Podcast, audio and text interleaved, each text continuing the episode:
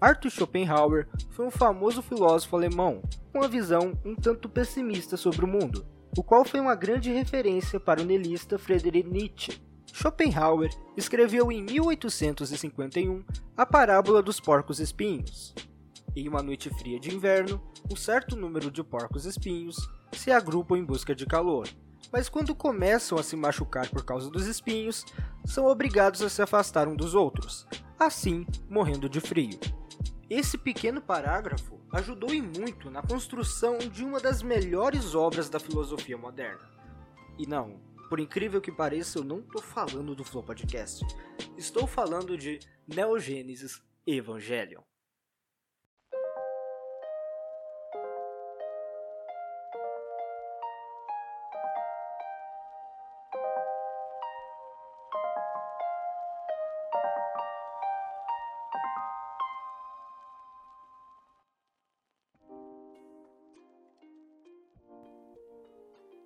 No universo de Neogênesis, a maneira qual somos apresentados ao Criador da vida é um pouco mais complicada do que na nossa realidade. A tal raça criadora dispersa várias sementes pelo universo, sementes essas que vêm em dois tipos. Lilith, a semente do conhecimento, que cria os seres humanos e tudo que a gente conhece, e a semente da vida, Adão, que cria os anjos.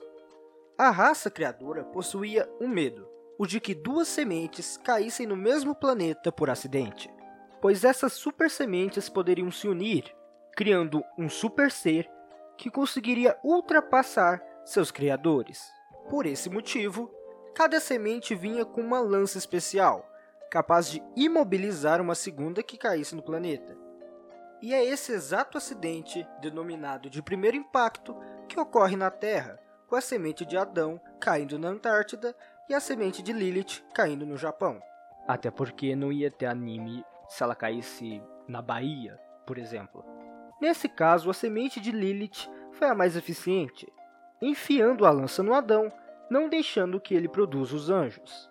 E começa a produzir os seres humanos, que alguns milênios depois, em seu ápice da tecnologia, no ano 2000 para ser mais exato, encontram a semente de Adão, mas quando fazem contato com ela, ela explode, causando o segundo impacto, evento que tira a Terra do eixo, derrete as calotas polares, cria tsunamis gigantescos e extingue em aproximadamente 2 bilhões de pessoas no hemisfério sul, e altera drasticamente a divisão das estações. O anime, por exemplo, se passa por completo no verão, e com um monte de cigarra desgraçada cantando o anime inteiro. Junto à semente de Adão, encontram pergaminhos que davam instruções do que aconteceria se as duas sementes caíssem no mesmo planeta. As instruções eram até que bem simples. No futuro, apareceriam 17 anjos que iriam tentar chegar até Lilith e acabar com tudo que é vivo na Terra. Ano, o criador da série, disse que a obra contaria com 25 dessas criaturas, mas como o anime teve problemas com orçamento, foram apenas 17.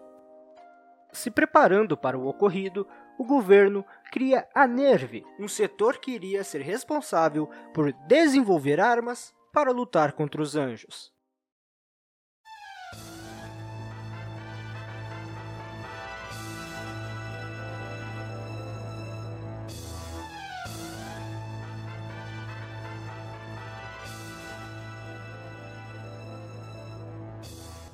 Em 2003 é criado o projeto Evangelion, que são basicamente clones gigantes de Adão, usando armaduras fodas. Com um total de duas criadas nesse período, e uma que iria ficar pronta mais tarde. Porém, essas criaturas possuem alguns contras. Primeiro, por algum motivo, elas não podem comer. Então, suas fontes de energia são literalmente fontes de energia, no sentido mais puro da palavra. Os Evas são alimentados por um cabo de energia gigantesco chamado cabo umbilical, que é plugado nas costas do Eva. Além de possuírem uma bateria interna que dura por volta de 5 minutos. Segundo, mesmo estando com as armaduras, que também servem como contenção, os Evas são criaturas extremamente bestiais, e para que eles funcionem, é preciso de algo que os controle dentro de si. quase igual ao Megazord dos Power Rangers, só que com um piloto por criatura. E terceiro, para que o piloto consiga controlar o Eva, é necessário que haja um estado de flow entre almas. E bem, os Evas não nasceram, eles foram fabricados. E por isso não possuem nada que possa ser chamado de alma. São apenas um amontoado de carne viva, vazia e assustadora. Com muito estudo, que na verdade foi um acidente, a Nerve descobre que o flow que eles precisavam está na relação entre mãe e filho. Então, meio que daí pra frente, eles decidem colocar as almas das mães dos pilotos dentro dos Evas e os pilotos meio que controlam as mães, só que no corpo de um robô gigante com armadura? É, sim, é basicamente isso.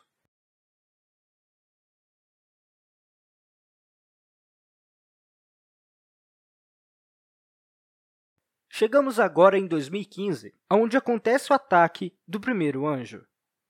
Após o governo dropar todo o seu armamento em cima do bichão e ele continuar de pé, eles decidem chamar a Nerve, e Gendikari, comandante do projeto, pede para que seu filho Shinji Kari venha para a cidade para que os dois tenham uma conversa.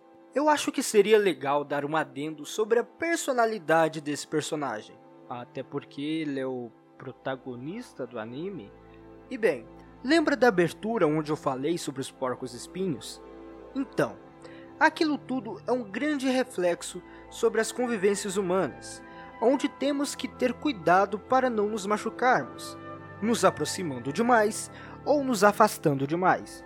Eu sei que isso parece ter sido escrito por uma menina de 14 anos, mas quem escreveu isso aqui foi um velho em 1800, então confia. Como o pai teve que cuidar do projeto dos Evas e a sua mãe morreu durante esse tempo, ele foi obrigado a viver com seus avós durante 90% de sua vida. Ele não tem nenhum desenvolvimento social, não sabe se impor e não tem nenhum molejo com as garotas.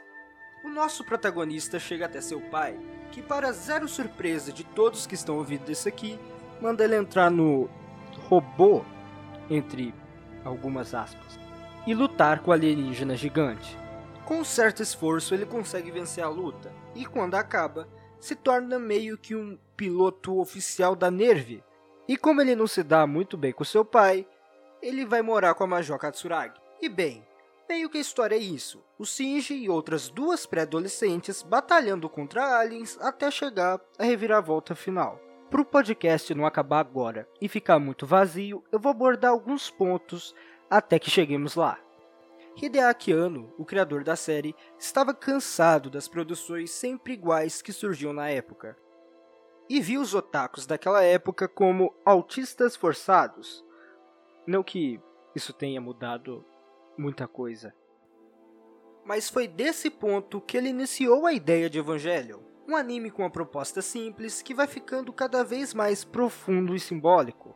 Ao mesmo tempo em que Ano escrevia e dirigia a série, ele sofria com um sério problema de depressão, que é bem refletido nos personagens da obra. Temos vários personagens em Neogênesis, mas para resumir a trama principal, vamos focar nos protagonistas. Temos o Shinji Kari, que já foi apresentado aqui. Temos Areia Nami, uma mina de cabelo azul que... é... Bem, eu acho que é só isso mesmo ela esboça algumas expressões de felicidade apenas quando se encontra com o Capitão Ikari, pai do Shinji. Se de um lado temos o vazio em pessoa de cabelo azul, do outro temos a personificação do orgulho de cabelos vermelhos. Asuka Legley Soryo. Salve, mano Asuka. Dona de um nome em alemão que com certeza eu errei a pronúncia. Que, como eu disse agora há pouco, é muito orgulhosa além de sempre querer ser o centro das atenções, não aceitar a derrota e também morar na casa da Major Katsuragi junto de Shinji. É bem interessante como a metade do anime é voltada para os problemas de cada e a relação dos três adolescentes que defendem a Terra dos Anjos. Sendo que os três possuem uma certa dificuldade para se comunicar, cada um à sua maneira. Asuka de uma maneira sempre raivosa, Shinji de maneira melancólica e Rei que nem se comunica direito.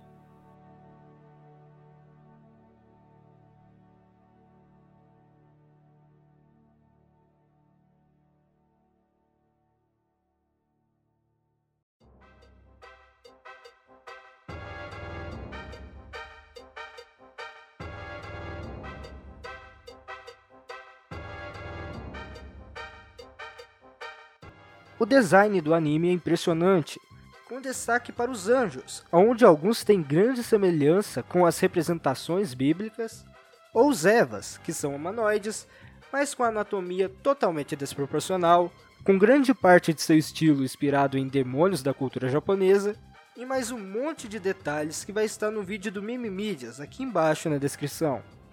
Os Evas são três, um para cada piloto. O primeiro, que é pilotado pela Rei, é a Unidade 00, que foi o primeiro protótipo funcional de um EVA. Ele é azul e branco, é bem sem graça.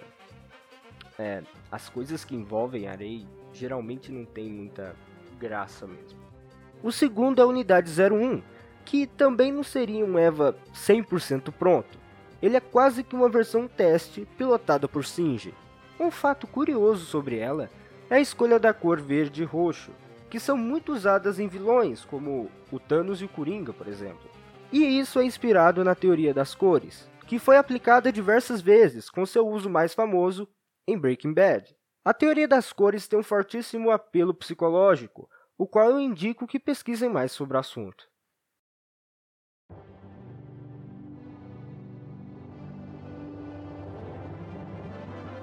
E por último, mas de nenhuma maneira menos importante, talvez um dos mais importantes da série inteira, a capa desse podcast. Unidade 02. A edição definitiva de Batalha contra os Anjos foi a última a ser produzida e a mais refinada dentre as outras, tendo quatro olhos e a cor vermelho e branco. Todos os Evas são equipados com uma espécie de faca, menos a Unidade 02 que, por algum motivo, usam estilete, além de pistolas, rifles e machados, e algumas versões mais novas até miniguns, gigantes com munição gigante. Além de muito estilo, Evangelion também é religião. Além de todas as referências básicas, como os Evas tendo vindo de Adão, os anjos e o próprio nome do anime, conseguimos achar o plot principal da história dentro de um dos livros da Cabala, que é meio que uma bíblia dos judeus. Ao mesmo tempo, o anime usa de muitas referências filosóficas, como as de Schopenhauer já citadas antes, Nietzsche e de Freud no campo da psicanálise, que junto à religião originam todos os acontecimentos que desencadeiam no final da série. Não Genesis Evangelion teve um certo problema quando tocamos no assunto cachê. Recentemente a Gainax, produtora que fez o anime, foi desmascarado em um processo de lavagem de dinheiro. Não sabemos se isso acontecia na época da série, mas de qualquer forma, faltou dinheiro para a produção final do show. Os dois últimos episódios são completamente confusos, sendo narrados com vários esquetes e rascunhos de animação passando de fundo. O grande negócio do final, caso você não saiba, é aquele meme da galera em volta do moleque falando parabéns em português de Portugal.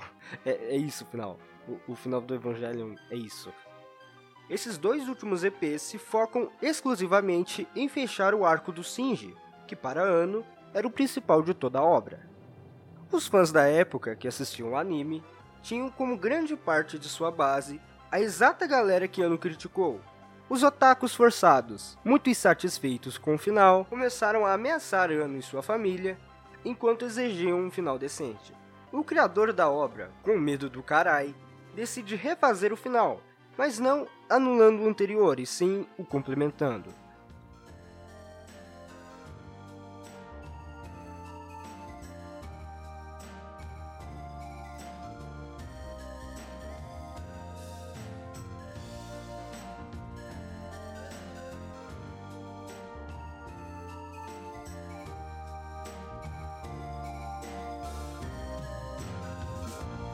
O episódio 25 e 26 o final da série, se passam simultaneamente com o filme, sendo o final do anime se passando na cabeça dos personagens e o filme se passando no mundo físico. E bem, o que falar desse filme? O filme começa pouco depois do episódio 24, com uma das primeiras cenas sendo talvez a mais nojenta e repugnante de todo o mundo da animação. Eu recomendo de forma extrema que você assista esse filme sozinho, pois acontecem coisas estranhas nesse filme do início ao fim.